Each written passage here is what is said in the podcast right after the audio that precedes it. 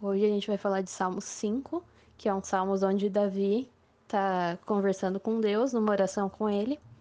E é uma, é uma oração que eu gosto bastante, porque é, Davi está mandando a real assim para Deus, de um jeito não com palavras bonitas, de um jeito super polido e mega educado, mas ele está simplesmente conversando com o pai dele. Então vamos começar aqui. Nos tempos de, de hoje, a gente está passando por um momento de medo, de insegurança, os nossos costumes estão sendo mudados, a gente está tendo que sair da nossa rotina de um jeito meio forçado.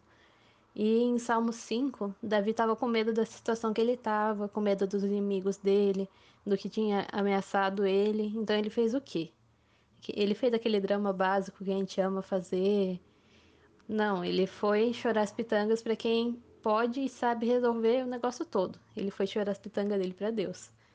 E um negócio que me chama atenção é que as orações dele são sinceras. São orações de uma pessoa normal que fica feliz, que fica bem triste, que tem medo, que bate um desespero de vez em sempre, de alguém que sabe que tem um pai e entendeu que pode contar com ele para tudo. E é algo que dá pra se identificar bastante, porque é a nossa vida, né? Então Davi chegou já no versículo 1, falando: Ouve, ó Eterno, por favor, presta atenção. Podes entender essas coisas desconexas, meus gemidos e gritos? Deus, meu rei, eu preciso da sua ajuda. E não satisfeito de chegar já, ei, presta atenção em mim. Tá entendendo o que eu tô passando aqui? Eu tô precisando daquela ajuda de sempre, sabe? Davi já mostra o relacionamento dele com o pai bem direitinho no versículo 2. E é algo que a gente não dá muita importância às vezes. Mas ele começa o dia conversando com aquele que entende ele melhor do que ele mesmo e faz um bem enorme. Ele já começa: Todas as manhãs tu me ouvirás repetindo isso. Quer dizer, toda manhã Davi já acorda pedindo aquele help para Deus. Bem assim: Olha, pai, a situação não tá fácil. Eu já tentei fazer dar bom sozinho e deu muito ruim, você lembra, né? Eu realmente preciso da sua ajuda para resolver toda essa bagunça. Eu tô ansioso, eu tô com medo do que pode acontecer. Eu não tô entendendo bem nem o meu coração. E na real, eu não tô conseguindo nem confiar em você às vezes, mas eu tô aqui. Sabe aquela oração bem real, rasgando o coração e mostrando quem você é e como você tá mesmo? É isso que Deus tá esperando, aquela conversa que existe nos nossos relacionamentos do dia a dia, sabe? Às vezes a gente tenta preparar o ambiente todo, leva mais tempo espiritualizando todo o rolê do que conversando de verdade com Deus. E esse é o teu relacionamento com Ele. E é esse teu relacionamento com Ele que vai te trazer cura. É a ação dele na sua vida. Não é o louvor gostosinho que você colocou de fundo, sabe? O louvor é importante sim. É incrível, mas às vezes a gente coloca outras coisas com tanta prioridade que o principal acaba virando secundário. E daí vem o que mais me marcou, que é no versículo 3, onde Davi diz: Todas as manhãs eu deposito os cacos da minha vida sobre o teu altar, esperando que desça fogo dos céus. E cara, todas as manhãs Davi todo quebrado por dentro por causa de tudo que estava acontecendo com ele, com medo, ansioso, ele acordava e carregava o peso desses cacos junto com ele. Os cacos machucavam, e os cacos feriam e pesam. Então ele fazia o quê? Ele acordava toda manhã, colocava todos esses cacos, esses medos, inseguranças, a irritação, a raiva no altar do Pai. Tipo, toma Deus, eu não tenho o que fazer com isso, só tá me pesando e me machucando. Mas eu sei que você pode tomar conta disso, que eu tô vivendo muito melhor do que eu. E Davi já depositava tudo isso no altar de Deus, esperando que acontecesse o quê? Que descesse fogo do céu. Mas para quê? Cara, lendo que me veio à mente foi o fato dele ter depositado os cacos no altar, cacos de vidro, porque ele andava sendo totalmente transparente com Deus nessa oração. E o que acontece com os cacos de vidro que antes não serviam para nada quando eles são colocados sob alta temperatura? Eles ficam moldáveis, ganham uma nova utilidade. O que antes doía e machucava, agora nas mãos do moldador de vidro, ganha um propósito.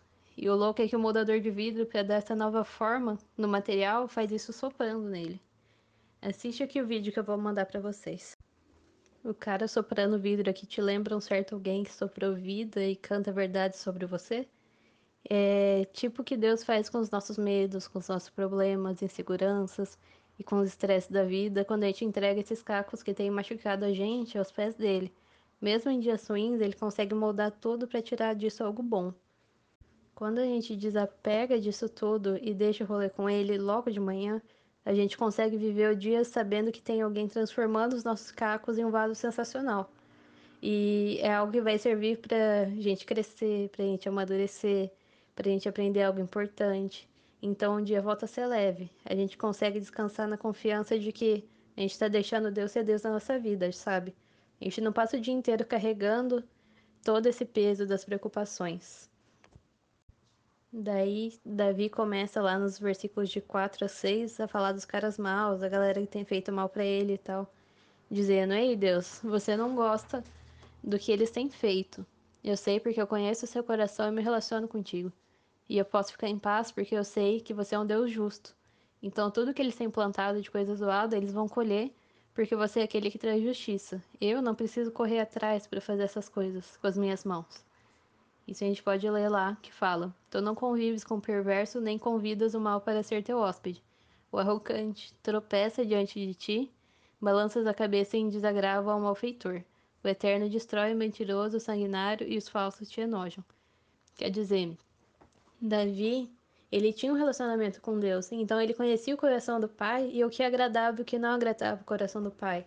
Então, por isso, ele podia ficar tranquilo que esses caras estavam falando mal dele, que estavam fazendo mal para ele, eles iam ter a justiça que é merecida, não pelas mãos de Davi, mas pelas mãos do pai de Davi, Deus.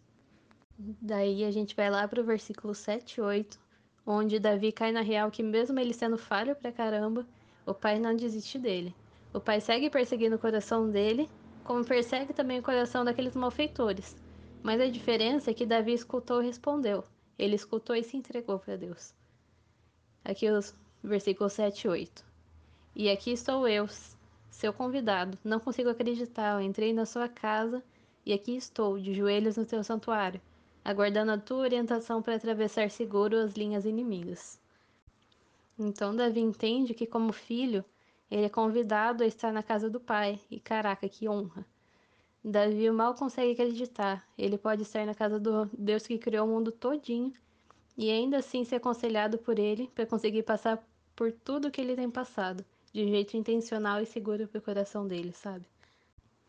Deus aconselha a gente, nos ensina a lidar com as coisas da vida de um jeito que preserve o nosso coração e a nossa mente, porque ele se preocupa com essas coisas também, com os detalhes. Ele é um pai bom e quando nós apresentamos os nossos sentimentos para ele, ele tá mega disposto a cuidar de tudo pra gente. Daí eu quero ir lá para os versículos 11 e 12 que diz: Mas tu nos darás as boas-vindas de braços abertos, quando corrermos para ti em busca de um abrigo. Que a festa dure a noite inteira. Monta a guarda durante a celebração. Tens fama, ó Eterno, de acolher os que te buscam. Fazes da nossa satisfação um enfeite. Cara, quando em meio às tempestades da vida a gente resolve correr em busca de abrigo nele, Deus recebe a gente de braços abertos. Tipo o pai recebendo o filho pródigo em Lucas 15, 20, lembra? Bora ler lá. Ó, em Lucas 15, 20 diz: Ele ainda estava bem longe na estrada quando o pai o avistou, o filho pródigo. O coração do velho disparou e ele correu para abraçar e beijar o filho.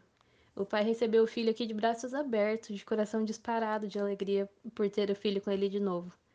E ainda ele deu uma festa incrível, porque o filho que antes estava tentando viver a vida por ele mesmo, entendeu que a vida com o pai era muito melhor. Isso deixa o coração do pai quentinho, sabe?